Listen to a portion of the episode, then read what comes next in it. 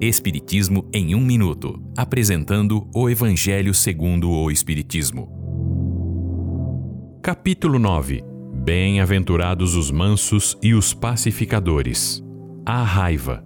Esta é uma livre interpretação do texto de um espírito protetor e de Hahnemann, de 1863. O orgulho leva o homem a se julgar mais do que realmente é. Ele se considera muito acima dos outros. Não suporta nenhuma comparação que possa rebaixá-lo e, por este motivo, facilmente se irrita. Durante os acessos de raiva e violência, pelas contrariedades, o homem perde a paciência e a razão.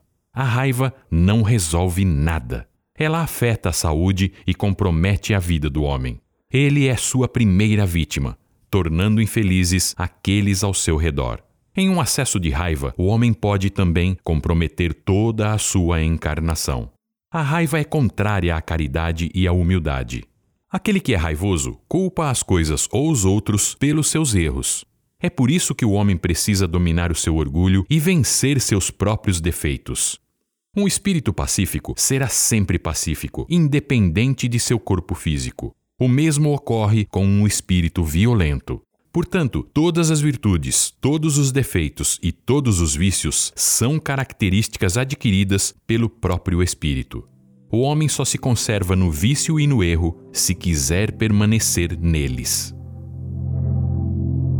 Esta é uma livre interpretação. Livro consultado: O Evangelho segundo o Espiritismo, de Allan Kardec, edição 3, em francês. Visite nosso site www.vidaespiritismo.com.br.